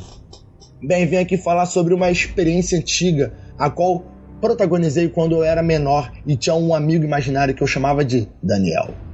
E eu brincava com ele todos os dias, já que eu não era criança mais sociável. Isso é, ele brincava com o Daniel porque ele não tinha outros amigos. É, é típico, hein? É típico, hein, Yuri? É típico. Ele continua aqui. Um belo dia durante a noite tive um sonho. E esse, e esse me marcou. em que Daniel desaparecia. E eu não sei qual é o significado disso, mas desde aquele dia eu não consigo me lembrar de maneira nenhuma de suas feições. Mas bem, eu me diverti muito com ele. Bem, de, de todo e qualquer jeito, ainda hoje, de vez em quando, às madrugadas, que eu posso ouvir podcast e jogar um pouco, eu vejo a sua silhueta andando de um lado para o outro, até mesmo quando eu durmo, escuro barulho, faço. Ah, Caralho, é foda. enfim. Enfim, obrigado pelo ótimo conteúdo e até a próxima. Cara, tu fica escutando, tu fica vendo a silhueta do cara e o barulho de passos. E tu acha que é o Daniel. Ah, meu irmão, ah, não faz isso não, cara. Ele quer te dar um abraço, olha aí, que bonitinho. Ai, ai, eu, eu não vou ver Daniel, não. Tá maluco. Caraca. Não, eu tô jogando, escuto passos, é Daniel. Não é não, cara, não é. Bem, vamos ler aqui o comentário do Felipe Oliveira. E ele fala o seguinte: Já tinha visto pela internet essas coisas estranhas que crianças disseram para os pais. E fiquei esperando o Andrei falar de uma que me deixou muito assustado. E depois procurei e achei ela. E algumas que também são bem legais. E ele fala o seguinte: só para dar uma complementada aqui em alguns microcontos sobre isso. O primeiro deles é o seguinte: Antes de nascer, eu tinha uma irmã, certo? Ela e minha outra mãe estão tão velhas agora.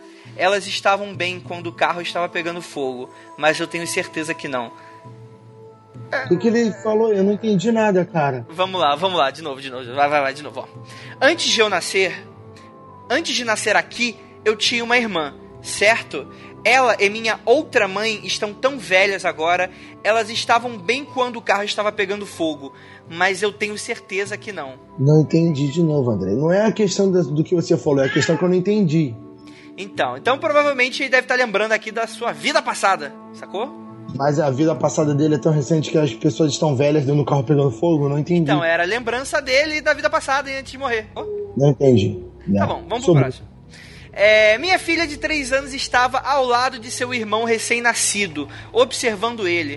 Depois de um tempo olhando, ela olhou para mim e disse: É um monstro, papai. Acho que nós deveríamos queimar isso. Ô, louco. que isso, gente? Pra que essa agressividade? E o último é: Um dia à noite, minha esposa dava banho à nossa filha de dois anos e meio. Tava esfregando a esponja na barriga dela, e quando foi limpar as genitálias, ela a deteve e disse: Ninguém me esfrega aí. Uma vez eles tentaram, quebrando a porta e invadindo meu quarto, mas eu resisti e eles me mataram, e agora eu estou aqui. Ela disse como se fosse normal. Que isso? Para, para. Uma, uma criança disse isso. E ele fez o quê? Ficou por isso mesmo. Parou de lavar a menina. Não, tem que ir no médico, cara. Tem que ir no médico. Nem que seja pra fazer, sei lá, regressão de vidas passadas. Tem que resolver isso, isso senão a pessoa vai ter sérios problemas sexuais.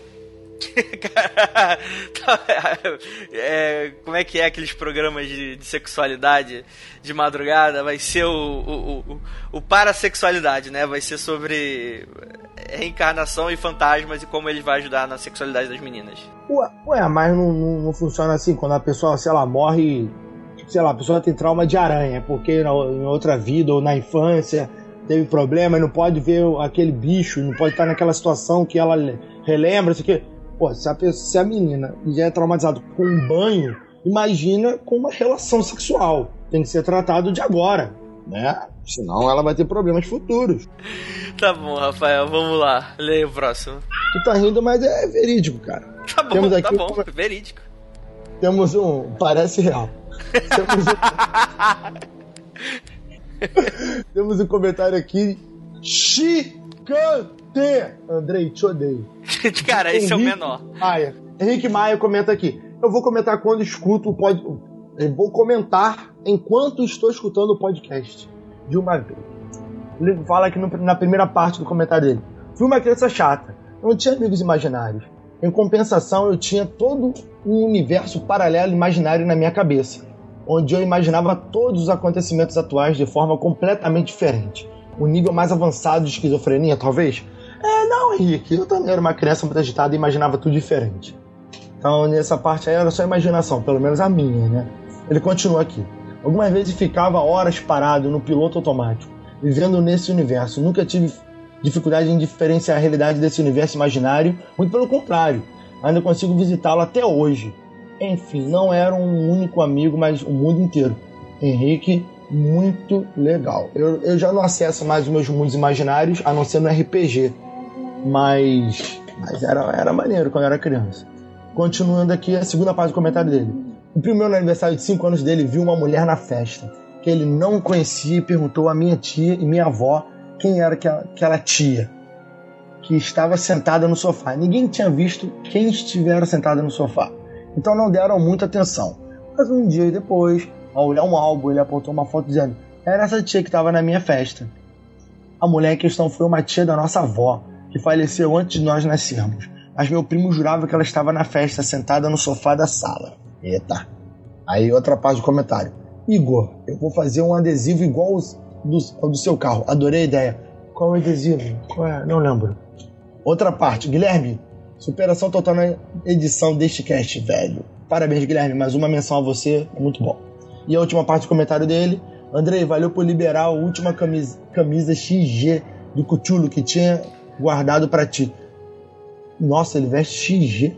Que camisa XG, cara? Eu sempre acho que é aquelas camisas que só jogador de basquete usa, entendeu? Cara, eu não vou nem comentar nada. Sei preconceito. Gordo, isso é gordofobia. Mas você usa XG? É, então, vamos aqui agora ler os e-mails que a galera mandou. Olha aí que bacana. Primeiro e-mail é do. Agora é o e-mail do Rafael Peregrino. Eu não sei se é Peregrino porque tá faltando o I. Então tá Peregrina. Peregrina. Peregrina. Peregrina. Peregrina. Rafael Peregrina. Ele fala o seguinte: Meu nome é Rafael Peregrino. Ah, sim. Moro em Curitiba e essa é a primeira vez que escrevo para vocês. Ouço já há algum tempo o cast por indicação de um ouvinte já conhecido, o Jonathan Ribeiro. Ó, oh, Jonathan, Jonathan.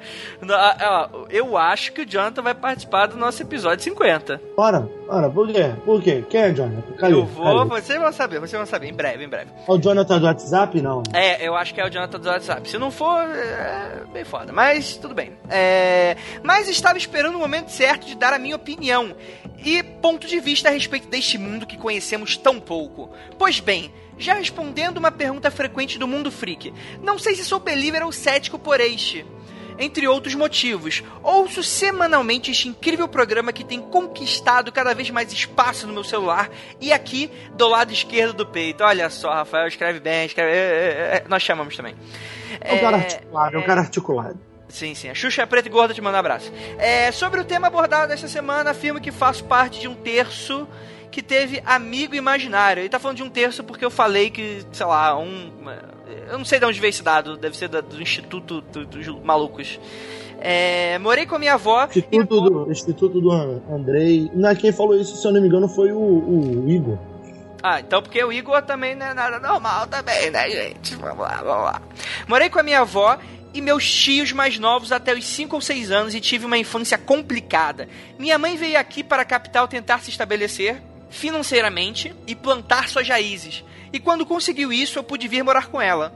Quando cheguei, não tinha a mínima intimidade com ninguém, mesmo com ela. Demorou muito tempo para eu poder quebrar essa barreira. Neste período, tive esse amigo, o único amigo durante os três anos. Mas foi só isso, nada de sobrenatural. Contudo, fui testemunha de algo muito estranho, que era para vocês poderem julgar como quiser. Em 2012, fui monitor em uma escola particular, o famoso tio. Ele foi o tio, Rafael. O tio, o tio, o tio, ele me bateu. Lá tinha todo tipo de criança e que acha que é adulta, a popular, o nerd, o esportista e o isolado. Esta criança era autista, mas apesar disso eu me dava bem com ele. Um certo dia, ele estava sentado na quadra sozinho, as turmas estavam em aula, então fui perguntar o porquê dele não estar na sala. Cheguei e falei: Por que você está sozinho aqui? Por que não está na sala de aula? E ele me respondeu: Não estou sozinho, estou com ele. Como, como assim? Ele apontou para um lugar que não tinha ninguém? Não, calma. Ele. Estou com ele. Perguntei quem e depois de longos segundos ela olha para mim e diz: Você também não vê ele, né? Não disse nada, fiquei ali por algum tempo e o chamei para retornar à aula. Ele foi ele foi e nunca mais entramos nesse assunto. Mas confesso que via ele falando sozinho e sempre me perguntava quem era ele. Sem mais delongas, parabenizo pelo excelente trabalho e desejo tudo de bom para todos. Abraço. E Rafael, você já viu ele? Cara, eu trabalhei na escola que tinha, que tinha a lenda do fantasma. E eu escutei isso do padre, do capelão da escola, o coordenador, o coordenador tava concordando. Aí quando eu entrei, falou: Não, professor, fica aí, a gente pode conversar. Ah, não, não, não, pode conversar, normal. Eles contando a história do fantasma da escola, da lenda da escola. Aí eu, claro e evidente, contei isso pros alunos que começaram a se cagar pra caralho e meia dúzia dos alunos já tinham falado que tinham visto alguma coisa na escola e eu adorei, né? Porque eu botava mó pilha, né, cara? Foi, foi super divertido. Esse é o Rafael Jacão, né? Falei que vi, falei que fui atacado e tudo. E a, a, pô, adolescente ficaram maluco, cara. É, então é assim, galera. É, é, Rafael é. Sabe que quando você se pergunta, caralho, quem foi o filho de uma égua que plantou essa porra dessa historinha aqui? Então, prazer, Rafael Jacaúna. Cara, sério. Os alunos até hoje falam, ah, professor, lembra? Isso foi ano passado. Aí você saindo, passando no de step próximo da escola, falando, cara, professor, Caraca, aquela, aquele andar lá é muito estranho. Quase que a fulana falou que foi empurrada pela escada, complicado. Isso aqui. Eu falei, caraca, cuidado, hein. O pior é quando as pessoas são empurradas da escada e, tem, e seguram um guarda-chuva. Entendi. Quem assistiu a Nodder vai entender a referência. É, eu assisti, mas não lembro. Ah, que bom que você lembra, que é uma das cenas mais horríveis da minha vida. Ai, ai, ai. Lembrei aquele guarda-chuva que cai primeiro que a pessoa. é, rapaz. Então vamos lá, vamos lá, Rafael, lê o próximo e-mail aí. É o menor deles, então para de chorar. Ah, Andrei, caraca, mano. Por que, cara? Por que, velho? Por que? É, meu Deus do céu, professor. começa aqui. De ler. Vai lá. Cara, não gosto de ler em monitor, não. Tem aqui. Ramon Zewitch. Bom dia, Andrei. Bom dia, bom dia, Andrei. Responde, Andrei. Responde, rapaz. Andrei sem educação, não responde, rapaz. Não, não responde que eu sou sem educação mesmo. Tô nem aí. Continua aqui. Bom dia, Andrei. Comecei a ouvir o Mundo Freak há poucos meses, porém apenas agora eu resolvi entrar em contato. Oh, não entrei em contato, velho. Este contato tem como objetivo principal prestigiar o trabalho de vocês e, claro, aproveitar para fazer um comentário até bem bobo, eu acho. Cara, nenhum comentário é bobo, a não ser que seja bobo. Eu continuo aqui. Bem, em relação.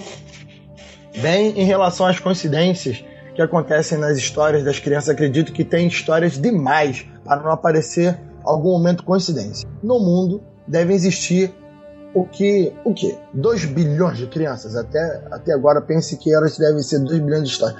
É, não, não tem 2 bilhões de crianças, não deve ter um pouco menos, eu acho. Depende, depende do que você considera criança, né? Até quantos anos? Até 11, até 8, até 9, até 15, não sei, depende. Todos os dias em um mês são 60 bilhões de histórias. Então, digamos que nossa, cara, tu tá, tu tá, tu tá indo, né? Tá indo a bilhão a bilhão, tá indo rendendo aí. Digamos que a chance de uma história acabar virando coincidência seja a mesma do que chance que uma pessoa ganhe na Mega Sena. E que são um em 5 milhões. Quanta coincidência teríamos? Certo, esse comentário do André escolheu a dedo. Se mais cálculos não tiverem errados, são 12 milhões de coincidências por mês. Mantenho aquele 1% de dúvida mas tem coisas que vêm das pessoas e não do ambiente e de sua natureza. E estas coisas são difíceis demais de serem verdade. Pessoas têm imaginação demais. Pessoas têm imaginação demais. Demais. 60 bilhões de imaginações.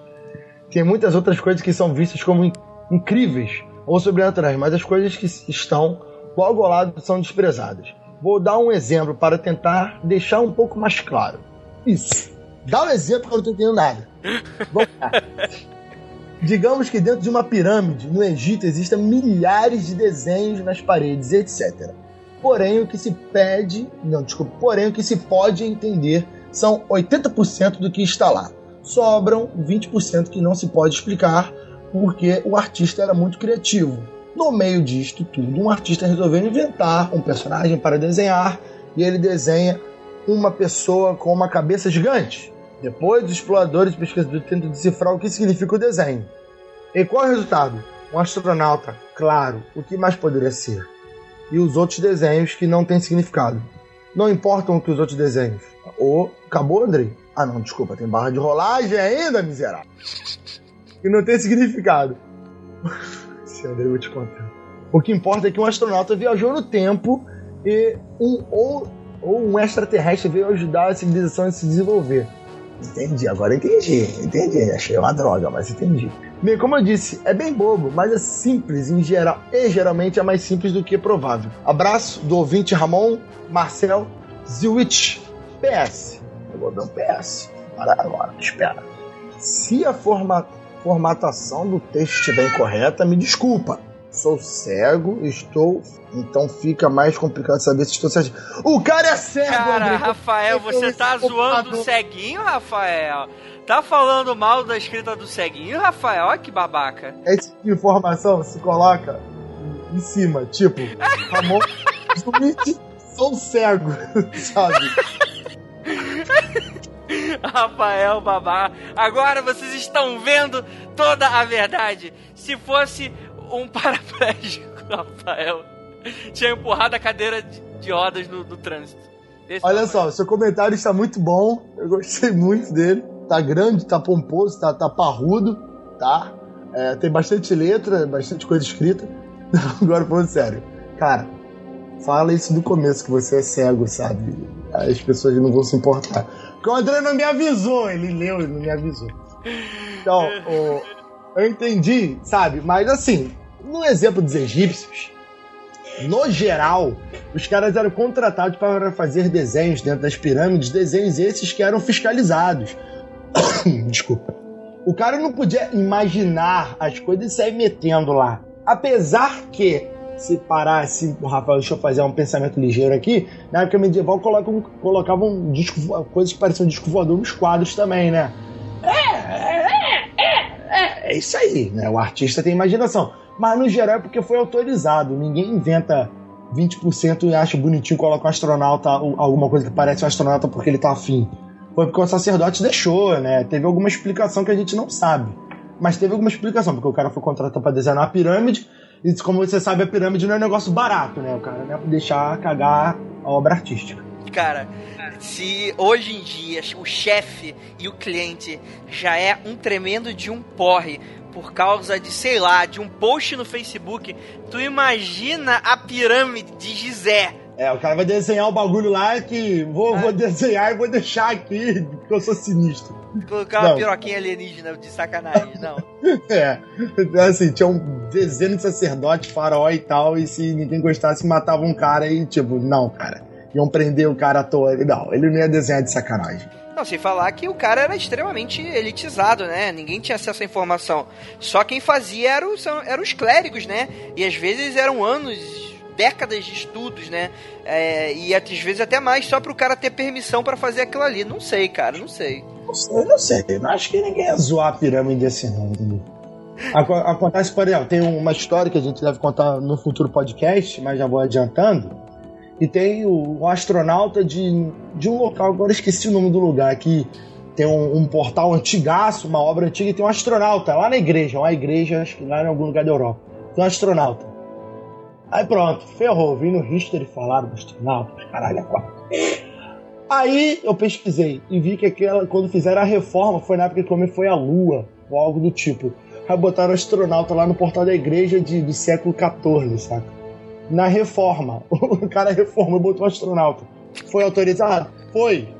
Mas aquilo ali era do- da década de, de 80 ou de 70 que foi colocado. Não teve nada a ver com, com, com- a criação da igreja, sabe? O cara deu, deu uma. Enfim, o History né, é um canal gostoso que todo mundo gosta de ouvir, de, de, de ver o trato feito. Mas eles esqueceram desse detalhe. Cara, History, né, cara? Só tem trato feito em alienígenas. Cara, por isso que eu gosto do History 2. Pena que eu não tenho muito acesso aí. Nem sabia que existia o History 2. Pois é, só passa documentário o dia todo, basicamente. O último comentário é o do Vinícius Figueiredo. Ele fala o seguinte: Sempre escuto o Mundo Free Confidencial e gosto demais dos assuntos abordados, porque coisas estranhas acontecem comigo desde sempre, e talvez goste de escutar para saber que não estou sozinho nessas loucuras. Mas não sou muito de comentar, vou tentar corrigir isso, haha. Sei que o podcast é de entretenimento, mais especulativo e de curiosidade, mas nesse eu senti muita vontade de relatar minha experiência com meu amigo imaginário, porque foi intensa e muito presente em uma parte da minha infância. Olha aí, olha aí. Vamos lá, se a sua história for uma merda, então eu tô aqui. é, Os ouvintes vão ficar querendo escutar algo bom, né? Então, mas expectativa é uma merda. Vamos lá. André, tu não leu antes? É, eu não leio, cara, eu leio um milhão de e-mails, não lembro mais. Tantos, tantos e-mails. Eu, eu- tem uma semana já, meu. Eu tenho uma memória de um peixinho dourado. Continuando Não, aqui. Cara, quando eu era criança, acontecia tanta coisa que eu acho que dava um podcast só com fatos curiosos da minha infância. Não, boa tentativa. É, algumas eu me lembro e outra minha mãe me conta. Eu não vejo motivos para ela mentir sobre essas coisas, então acredito na palavra dela. Eu tinha um amigo imaginário, se chamava Luiz Márcio, que morava em um lugar que não me recordo o nome, mas que eu descrevia com detalhes para minha família. Tenho lembranças de algumas conversas que tínhamos, e ele me ensinava coisas. Muitas vezes eu conversava com minha mãe e comentava algumas coisas, e ela me questionava onde havia aprendido. Eu então respondia que era o Luiz Márcio, que havia me ensinado. Me lembro também que os nossos encontros não eram só quando eu estava acordado. Muitas vezes em sonhos nós encontrávamos e ele me levava a vários lugares, inclusive onde ele alegava morar e também me ensinava muitas coisas. É, é, é, calma aí. O cara levava ele na casa dele? Ó, cara, aqui é o perigo. Cuidado, tarado. É, é o fantasma pedófilo, né?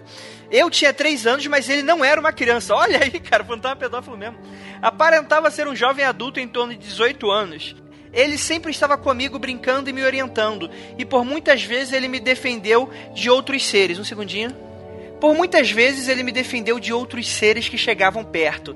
De cair na porrada, caraca, isso aí já tá beirando uma coisa muito legal. De cair na porrada e eu saí chorando pela casa pedindo ajuda porque o Luiz Márcio estava brigando. Mas ninguém... Calma aí, calma aí, calma aí, calma aí que outros seres é, tipo outros garotos, outros adultos, demônios, então, cavalos ele, gigantes. Ele não, ele não, especifica aqui, mas são outros, outras coisas, não sei. Ele fala que um dia. Não sei. Sei, não sei. Só sei foi assim. Um belo dia, quando eu tinha em torno de 4 ou 5 anos, ele conversou comigo. Me disse que não poderia mais voltar e que ele tinha uma missão a cumprir.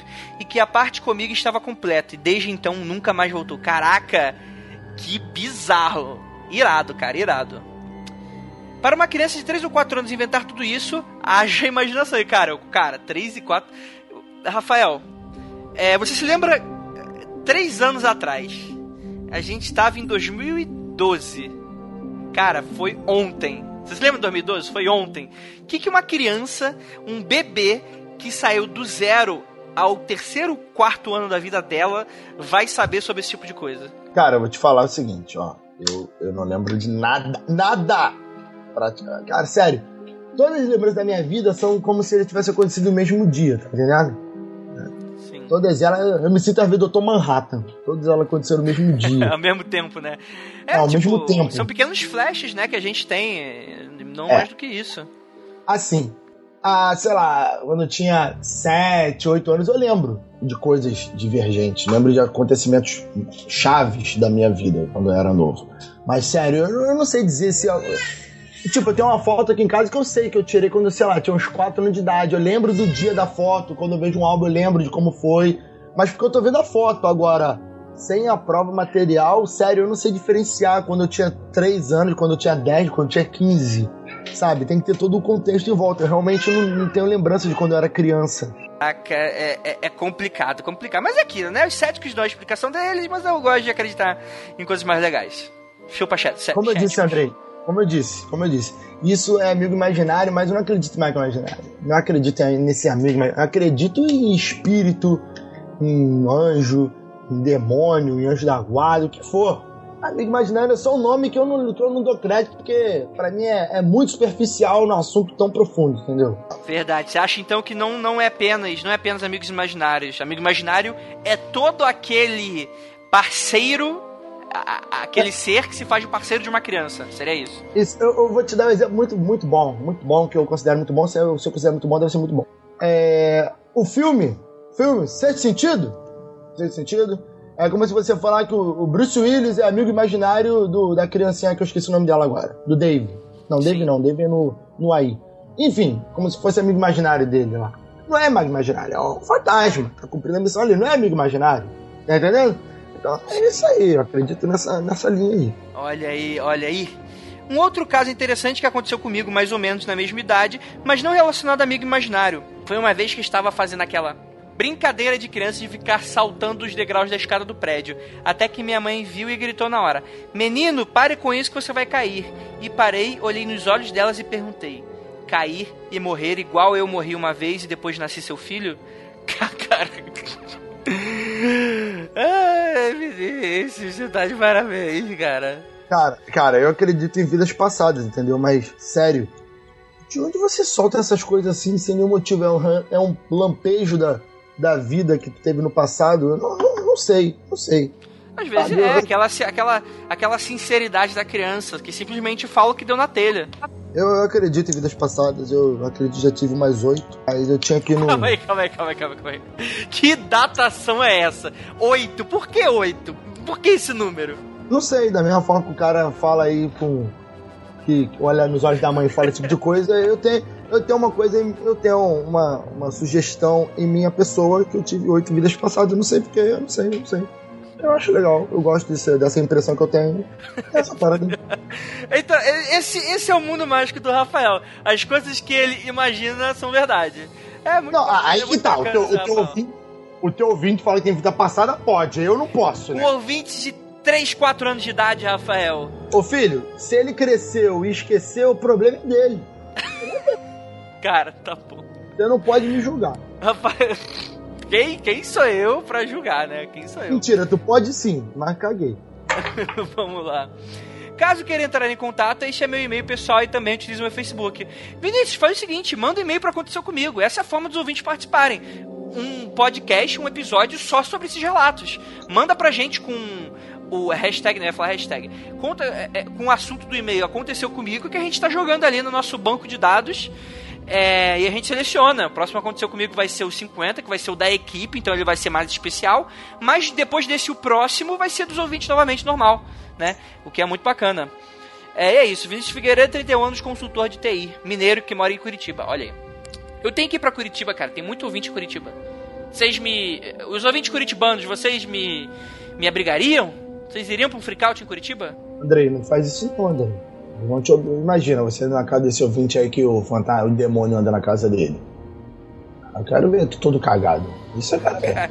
O cara, o cara é amigo dos. Ele entende os Paranauê sobrenatural, cara. O cara é amigo do, do, do fantasma protetor, cara, do bem. É, vou... Cara, quem. Teu amigo que conhece dos Paranauê sobrenatural é o Marcos Kelly. Se ele não viajar contigo, tu tá ferrado, né? Cara, eu, eu, eu Deixa, vou deixar pro episódio 50. É, é isso aí então. Rafael, tem alguma última mensagem antes da gente dar tchau? Eu tenho, tenho uma mensagem aqui. Tenho, tenho sim. Um abraço. Tá bom. É, mas antes do abraço, o que, que a pessoa não pode fazer? O que, que não pode fazer?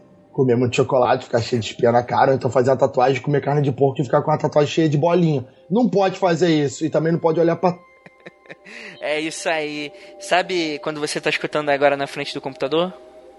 Aquele sussurro, não olhe para trás.